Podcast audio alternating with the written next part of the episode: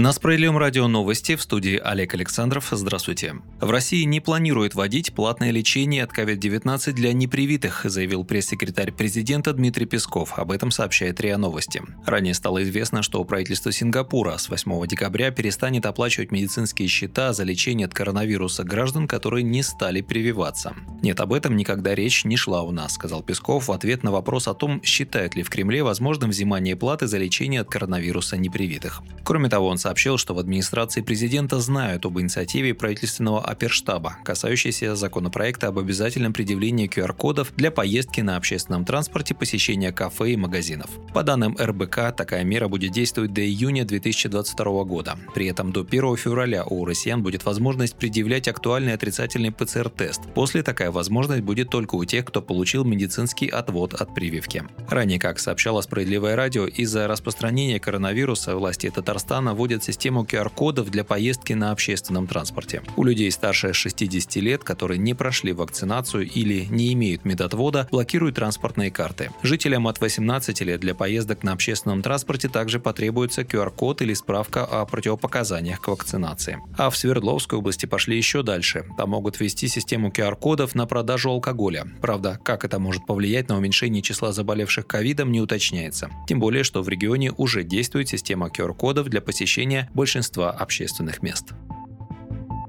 Партия «Справедливая Россия» за правду не поддержит введение QR-кодов на транспорте и предлагает ограничиться бесплатным экспресс-тестированием на COVID-19 в аэропортах и на вокзалах. Об этом в пятницу сообщает пресс-служба председателя партии Сергея Миронова. По словам Миронова, на практике эти предложения приведут к ущемлению базовых прав граждан, в том числе конституционного права на свободу передвижения. Кроме того, в неравном положении окажутся не только непривитые, но и граждане с медотводом, подчеркнул политик. Получается, им каждый раз придется сдавать платные ПЦР ПЦР-тесты, ведь бесплатное тестирование для здоровых людей на сегодня практически недоступно, пояснил он.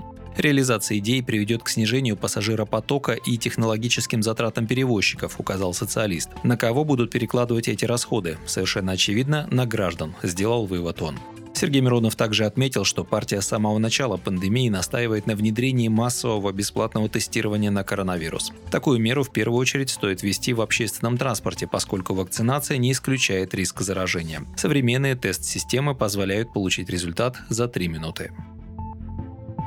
Государственная Дума приняла в первом чтении проект федерального бюджета на 2022 год. Справедливая Россия за правду отказалась его поддержать. Социалисты объяснили министру финансов Антону Силуанову, почему СР выступает категорически против бюджета, который подготовило правительство. По мнению депутата Справедливороса Андрея Кузнецова, проект бюджета Минфина никак не решает вопрос борьбы с бедностью, а предлагаемые меры едва поспевают за инфляцией. В макроэкономическом анализе правительства по исполнению 2020 года есть такой вывод о том, что на снижение ВВП ключевое влияние оказалось снижение покупательской способности ну, снижение расходов домовых хозяйств там более 8%. В то же время мы видим, президент называет низкие доходы граждан главным врагом развития России. В проекте бюджета на 2022 год закладывается рост минимальной заработной платы, тот, который не покрывает даже инфляции.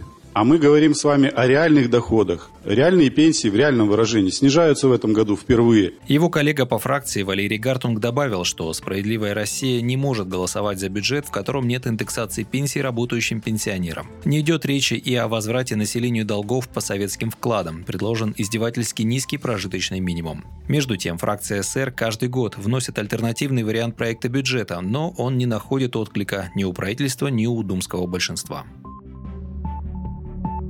Покупки онлайн у крупных ритейлеров станут дороже. Международная платежная система Visa ввела специальные тарифы за прием карт к оплате для крупных интернет-магазинов. Теперь ее размер составит от 1,2 до 1,5% от стоимости товара в зависимости от объемов онлайн-продаж. Изменение вступает в силу 1 февраля 2022 года, говорится в бюллетене Visa. О получении письма сообщили в Газпромбанке, Промсвязьбанке и МКБ. Отметим, под критерии участников новой программы подпадают такие маркетплейсы, маркетплейсы, как Озон, Wildberries и другие. Раньше отдельных тарифов для крупных онлайн-ритейлеров у Visa не было.